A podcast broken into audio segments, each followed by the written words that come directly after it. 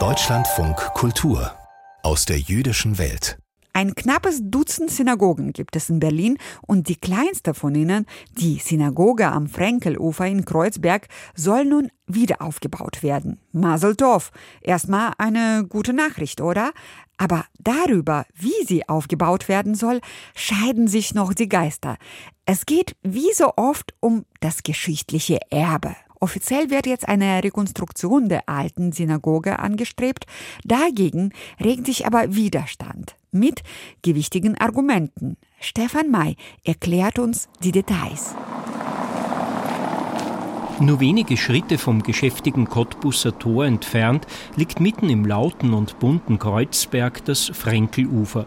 Kopfsteinpflaster, Jogger, geschwungene Brücken über den Landwehrkanal, Radfahrer ein wenig Paris oder Amsterdam. Hier steht, leicht zu übersehen zwischen den Wohnhäusern, die Synagoge am Frenkelufer, die kleinste der Berliner Synagogen. Sie wurde zwischen 1913 und 1916 vom angesehenen Architekten Alexander Beer errichtet. Fotos von damals zeigen ein einst wuchtiges Bauwerk mit mächtigen Säulen. Die damalige Synagoge wurde im klassizistischen Stil errichtet, was unter anderem dazu dienen sollte, sich mit Bezug auf die Schinkelzeit eine Verbindung darzustellen zwischen der Geschichte der Berliner Juden und der Geschichte Berlins, die tief verankert sei. Weil die Synagoge gebaut während des Ersten Weltkrieges durchaus, man könnte sagen, lokalpatriotische Gefühle auch innerhalb der jüdischen Gemeinden Berlins wie das für die damalige Zeit sicherlich nicht unüblich gewesen ist, befeuert sagt der junge Architekt David Jakubowitsch. In der Reichskristallnacht 1938 setzten Nazis die Synagoge in Brand. 1958-59 wurden ihre Überreste endgültig beseitigt. Erhalten blieb lediglich die ehemalige Jugend- und Wochentagssynagoge, die heute einer konservativen Gemeinde als Gottesdienstort dient. Da diese Gemeinde kontinuierlich wächst, ist die kleine Synagoge mit ihren 188 Sitzplätzen inzwischen zu klein geworden. Ein Neubau soll errichtet werden. Die Idee einer Rekonstruktion der ursprünglichen Synagoge von Alexander Beer wurde geboren. An die Spitze dieser Idee setzte sich der Berliner SPD-Fraktionsvorsitzende mit palästinensischen Wurzeln Raid Saleh. Von der Öffentlichkeit wenig beachtet, wird das Projekt vorangetrieben. Architekt Jakubowitsch wendet sich vehement dagegen. Ich war sehr frustriert und erschüttert darüber, dass es im öffentlichen Raum keine Reflexion über die Fragestellungen gibt, die mit einer Rekonstruktion von Synagogen verbunden sind, weil man dadurch unweigerlich, ob man es möchte oder nicht, die tragischen Ereignisse der Reichspogrom oder auch Kristallnacht genannt, im Grunde genommen zurückbaut und dadurch die vielen Zerstörungen und das Ausmaß des Leids der damaligen Zeit in Teilen baulich ungeschehen macht. Unterstützung in seiner Kritik erhält Jakubowitsch von einem Berufskollegen, dem Berliner Architekten Kai Zaré. Er hat in der Vergangenheit zahlreiche Aufträge für die Neu- und Umgestaltung jüdischer Einrichtungen in Berlin ausgeführt. Zur Zeit des Baus der ersten Synagoge am Frenkelufer lag die letzte Entscheidung, wie gebaut werden sollte, noch bei Kaiser Wilhelm II., der mit einem W2 Bauwerke gleichsam genehmigte. Aber das ist nun vorbei, die Hohenzollern sind nicht mehr und wir können ruhig auf was zurückgreifen, was wir selber am besten können oder am besten finden oder am sinnvollsten halten. Wir müssen nicht als jüdische Gemeinde uns den Hohenzollern im Jahre 2022 noch verpflichtet fühlen und das machen, was die für toll fanden, um ein W2 auf dem Plan stehen zu haben. Architekt Jakubowitsch hat auf dem Gelände am Frenkelufer Hügel und Schutthaufen entdeckt, die seiner Meinung nach über Kellerresten der Synagoge von Alexander Beer aufgeworfen sein könnten was dazu führt, dass man mit der Rekonstruktion und der Überbauung der ehemaligen Reste des Originals durch eine Kopie dieses Original erst zerstört. Eine paradoxe Situation, die es zu verhindern gilt. Auffallend ist, dass der Plan zur Rekonstruktion der Synagoge offenbar ohne Ausschreibung über die Bühne gehen soll.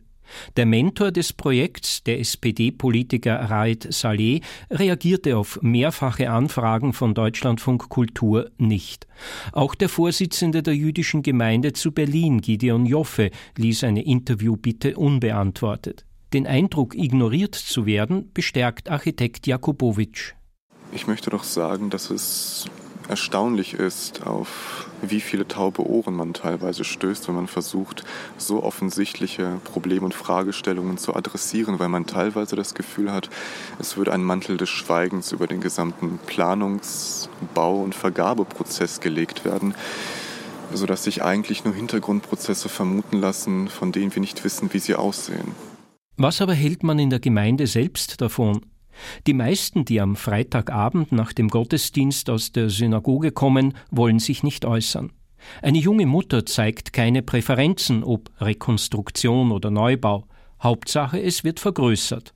Ich glaube, Kreuzberg braucht ein jüdisches Zentrum und man kann sich an Holocaust auch anders äh, erinnern, aber ich glaube, das ist eine wichtige Sache für die Zukunft und das ist eine super tolle Gemeinde, die wächst und die Leute, die das leiten, sind wirklich fantastisch und ich glaube, es haben sich so viele Leute hier versammelt, dass wir einfach ein bisschen so qualitativen Sprung brauchen.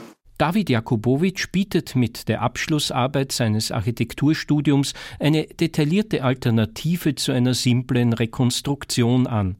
Seine Ideen finden sich in einem voluminösen Entwurf, der Bezug auf die Synagoge von Alexander Beer nimmt, in Materialwahl, Größe, Gebäudehöhe, Auskragungen und Sichtachsen. Statt die monumentale basilikale Tempelanlage von Beer zu imitieren, will Jakubowitsch aber kompakt in die Höhe bauen. Sein Bau ist viel mehr als bloß eine Synagoge sodass wir eigentlich bis zu sechs unterschiedliche Ebenen haben, die übereinander gestapelt sind und von unten nach oben zusehends intimer und sakraler werden. Im Erdgeschoss befindet sich beispielsweise eine Ausstellungsebene, darüber vermietbare Konzertsäle, Bibliotheken, weitere Ausstellungsräume, Musikräume, Lehrräume, Ateliers und zu guter Letzt eine weitere Festtagssynagoge, die über den Schutthaufen des ehemaligen Altars, der ehemaligen Bima, sprich also des Toraschreins und Lesepuls, auskragt. Architektenkollege Zari gefällt an dem Entwurf besonders die Bezugnahme auf den zweiten Jerusalemer Tempel und die Klagemauer in der Fassade. Darin sieht er den einen Unterschied zu einer reinen Rekonstruktion. Der zweite ist der, dass man sich hier in einem Kiez befindet, der sehr lebendig ist und wo vieles stattfindet. Und diese Lebendigkeit sollte möglichst aufgegriffen werden mit einer städtebaulichen Idee, mehr als nur eine Synagoge, sondern sowas ähnliches wie ein Kulturzentrum zu bieten, den Kreuzbergern, die hier sind. Zumindest was die Gestaltung der Fassade betreffe, sollte von einer Reglementierung abgesehen werden, sagt Sare. Wie sein Kollege Jakubowitsch hofft er auf einen breiteren Diskurs. Ob sich letztlich ein SPD-Politiker nach Art der Hohenzollern durchsetzt, wird man in ein paar Jahren am Berliner Frenkelufer sehen.